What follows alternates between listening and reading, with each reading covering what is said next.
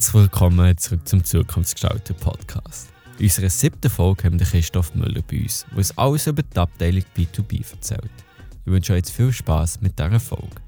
Mein Name ist Silvan Schumpi, ich bin Mathematiker im dritten Lehrjahr und führe dich in diesem Podcast durch einige Abteilungen von Swisscom.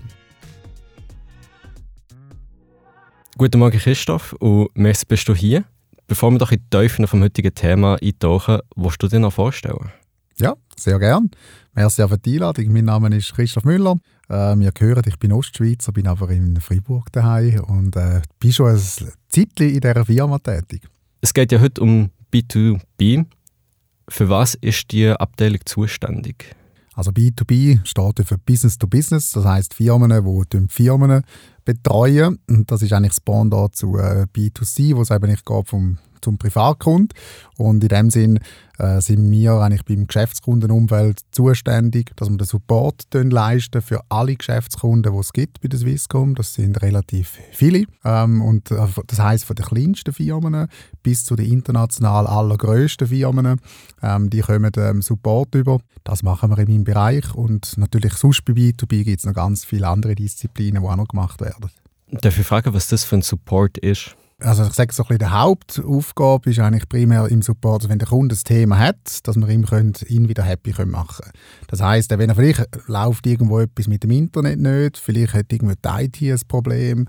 Ähm, wir machen aber auch Beratungen, ähm, wenn es darum geht, Lösungen, einfachere Lösungen zu beraten. Sonst geben wir es natürlich an Sales-Spezialisten weiter.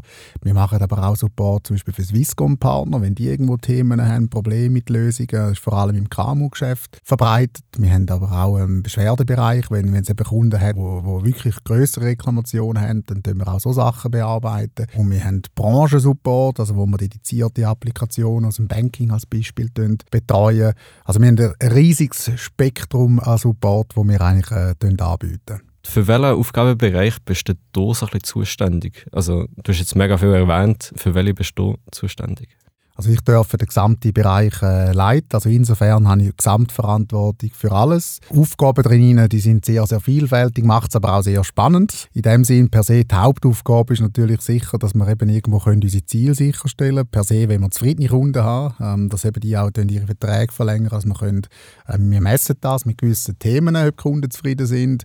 Eine Kennzahl, die ich zum Beispiel eben muss sicherstellen muss, ist die sogenannte Weiterempfehlung. TNPS nennt man das ja, natürlich eine Kernaufgabe, die ich habe, ist nicht nur das Tagesgeschäft irgendwo gut managen, sondern eben sicherstellen, was müssen wir irgendwo machen, dass wir auch in drei Jahren noch erfolgreich sind und natürlich auch die ganze Organisation, äh, das kennst du auch bestens, wir haben immer wieder ganz viele Veränderungen, neue Technologien, dass wir auch ähm, die Organisation und die Menschen, die bei uns mitarbeiten, in diese Veränderungen mit, mitnehmen und, und begleiten in all diesen Change-Vorhaben.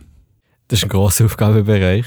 Wenn ich das richtig rausgehört habe, bist du Abteilungsleiter. Ja, also wie, je nachdem, wie das willst du nennen, Unitleiter, ähm, genau. Also wir sind ein relativ ein, ein grösserer Bereich. Also wir haben irgendwo intern und extern ähm, arbeiten irgendwo etwa 800, 900 Mitarbeitende in diesem Bereich, genau.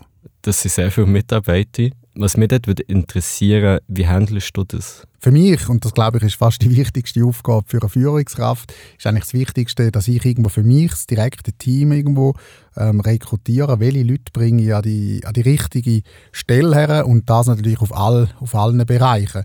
Also insofern glaube ich, das ist fast der, der wichtigste Teil gewesen. So, wie, wie schaffe ich Strukturen, dass wir eigentlich alle über, über relativ große Einheit mit so vielen verschiedenen Themen, dass wir können eben funktionieren, dass Kommunikationswege da sind und dass man ähm, aber trotzdem auch eben näher ist am Puls der Leute und, und dort gehe ich zum Beispiel auch regelmäßig natürlich an den einzelnen Standorten vorbei, um sehr näher dran zu sein. Ich glaube, das ist so und so, dass man auch versteht, was überall gemacht wird. Also in dem Fall schaust du, dass du viel Kontakt hast mit deinen Mitarbeitern? ja, ich versuche das natürlich bestmöglichst. Und was gefällt dir an diesem Arbeitsbereich, den du jetzt machst?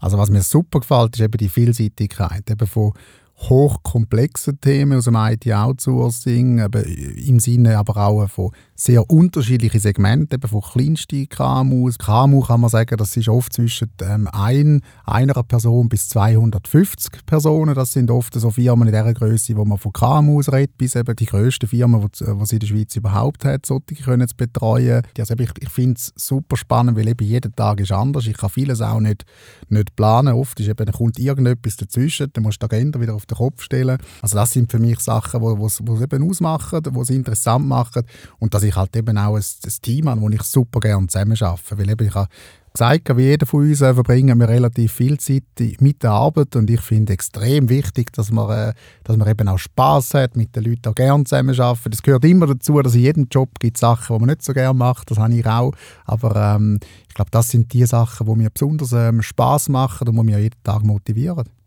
Du hast noch IT-Outsourcing erwähnt. Kannst du mir das vielleicht noch ein bisschen erläutern? Ähm, IT-Outsourcing ist ja eigentlich etwas, wo man schon länger eben auch dran ist. Wir sind übrigens, ähm, B2B ist der, oder Swisscom ist der grösste IT-Anbieter in der Schweiz, ist Nummer eins. Ähm, das wissen viele nicht. Wir machen ähm, äh, über eine Milliarde mittlerweile Umsatz im IT-Geschäft. Ähm, und IT-Outsourcing kannst du dir so vorstellen, wie wir machen das, wir bieten ein Angebot für KMUs, aber auch für grösste Kunden. Ähm, das heißt, wenn du als Firma irgendwo sagst, ja, ich will irgendwo, eigentlich, ich will nicht mehr eine eigene IT-Abteilung bei mir haben, sondern ich will eigentlich, dass das irgendjemand für mich betreibt, eben, dass das irgendwo auch mit äh, Sicherheitsstandards Security-Sicht und so weiter ähm, auch erreicht oder erfüllt werden, dann kannst du eigentlich zu der Swisscom gehen und dann kann man eigentlich sagen, nebst den ganzen Telefonielösungen, Netzwerklösungen, tun wir auch deine ganze Infrastruktur betreiben, wir tun deine Applikationen betreiben ähm, und so kannst du dir eigentlich ein IT-Outsourcing äh, vorstellen. Das heißt eigentlich, der Kunde übergibt seine IT-Betreuung ähm, an uns und ähm, wir betreiben das. Und eben mein, mein Bereich ist dann, wenn es irgendwo Probleme gibt, ähm, eben wenn wir irgendwo zum Beispiel IT-Service Desk bieten wir in so einem Rahmen auch an, dass eigentlich dann, wenn der Kunde das Thema hat, dann kann er sich eigentlich eben dann an Support wenden und dann sind wir gefordert, die Probleme zu lösen. Das hast du sehr gut erklärt. Doch, ich glaube, jetzt ist es für viele verständlicher. Ich würde gerne noch ein bisschen dich ausfragen, wie bist du in die Abteilung B2B gekommen? Swisscom hatte verschiedene Wellen. Gehabt. Wir hatten mal verschiedene Bereiche zusammengelegt. Wir hatten mal Privatkunden, KMU, Grosskunden gehabt. Nachher hatten wir mal Privatkunden und KMU zusammengelegt. Und 2019 hat es ein Projekt gegeben, wo es eben darum ist, ähm, ja, wie müssen wir uns aufstellen, dass wir, vielleicht, dass wir auch in den nächsten fünf bis sieben Jahren noch erfolgreich ist. Und dann hat man eigentlich entschieden, gehabt, ähm, dass man eben Grosskunden und KMU in einem Geschäftskundenbereich zusammenleitet. Und ich war in diesem Projekt dabei, gewesen, wo es darum gegangen ist, das zu erarbeiten. Und nachher ist eben 2020 hat man entschieden, dass man irgendwo die, die Bereiche zusammenführt. Und dann ist eine Stelle eben offen für die Gesamtleitung von dem Bereich, den ich vorhin erläutert habe. Und dann äh, habe ich mich beworben, bin ins Rennen und äh, hat dann glücklicherweise geklappt dem Fall, wenn du jetzt noch vor der Option würdest die Bewerbung abzuschicken, würdest du es noch machen? Definitiv, ja. Also ich habe es nie bereut, es war so sehr intensiv, gerade auch ähm, in der Startphase rein, aber auch eben, ja, es ist jede, ich habe immer eine intensive Phasen, ähm, aber es macht super Spaß. Also ich würde keine Sekunde jetzt, wenn ich zurückschaue, nochmal zweifeln, ich würde es genau wieder machen, ja. Das ist sehr schön zu hören.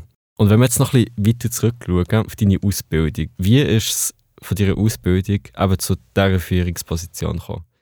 Ich habe gestartet, ursprünglich habe ich mit äh, kaufmännischer Lehre und Berufsmatur, so habe ich ähm, gestartet und dann habe ich eigentlich ähm, laufend gewisse Weiterbildungen gemacht. Gehabt. Ich habe das immer irgendwo geschaut, dass das irgendwo auf den, auf den Job auch irgendwo passt. Ich habe auch versucht, immer wieder alle, alle zwei Jahre wieder einen neuen Job anzunehmen. Also ich habe nachher ähm, mal zuerst mal gewisse zum Beispiel technische Ausbildungen gemacht, mehr Richtung äh, IT-Themen, weil ich auch mal einem IT-Bereich mal kurz geschafft habe. Ich habe dann eben eine Ausbildung gemacht in Training. Ich bin auch mal als Trainer tätig als Beispiel. Habe dann ähm, aber auch mal als ähm, Betriebswirtschaftsstudium mal noch gemacht, gehabt, um ein bisschen breiter werden, ein bisschen generalistischer werden. Ähm, weil gerade, als ich dann auch das erste Mal in die Führung gekommen bin, ähm, ist zum Beispiel das dann etwas, was wertvoll war. Habe Führungsausbildungen gemacht. Also ich habe eigentlich laufend immer wieder irgendwo Weiterbildungen gemacht, wo mir irgendwo auch geholfen haben, mich für irgendwo den laufenden Job oder für irgendwo einen nächsten Schritt mich können zu befähigen. Und ich glaube, das ist auch etwas, wo, wo, ähm, wo wichtig ist und das ist das, was mega cool ist in der Schweiz. Ich weiß nicht, wie viel Kontakt du auch mit dem Ausland hast, wenn teilweise wird es immer bewundert mit, mit unserem eben dualen Weg, den wir hier haben. Ähm, und eben bei mir hat man auch gesehen, ich habe mit dem KV gestartet und habe jetzt eigentlich können über die Jahre hinweg eben mit weiteren Weiterbildungen und so habe ich gleich den, den Schritt können machen, auch ohne, dass ich jetzt irgendwo ähm, dort mal ähm, nach, äh, nach der Schule ins, ähm, angefangen habe studieren an der Uni. Dann ist es äh, schon immer so ein bisschen dein Ziel, eine Führungsposition zu haben?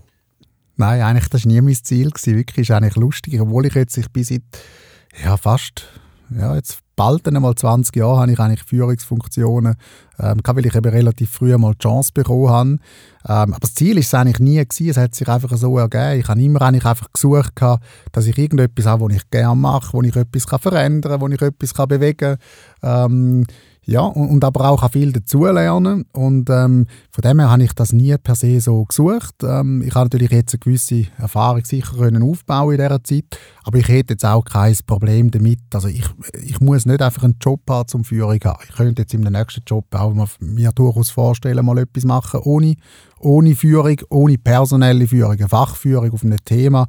Das würde ich sicher immer, immer haben. Aber von dem her gesucht habe ich es wirklich nie. Ähm, ich glaube, es ist per se auch besser, wenn man einfach ja, das so nimmt, wie es kommt, wenn man sich an anderen Sachen orientiert, weder einfach sich versteift, ich will jetzt irgendwo in eine Führung. Wenn du jetzt so ein bisschen zurückschaust, würdest du etwas anderes machen oder würdest du genau so, wie du jetzt die Wege eingeschlagen hast, noch machen? Also per se würde ich den Weg genau wieder so einschlagen. Und auch die Fehler, die ich gemacht habe, würde ich wieder machen. Weil eben, äh, äh, das ist, das ist irgendwo so wie eine Grundphilosophie. Ich, ich sage das auch immer meinen, meinen Kindern, eben, ähm, dass man eben nicht so Angst vor Fehlern Man soll die Fehler machen. Es gibt ja den schönen Spruch, wo, wo, wo man eben sagt, ähm, die Erfahrung ist die Summe meiner Fehler. Darum, wenn ich zurückschaue, ähm, ich würde eben, wenn ich die nicht gemacht hätte, ich wäre nicht ähm, dort hergekommen, wo ich heute bin, wenn ich nicht eben die verschiedenen Fehler gemacht hätte.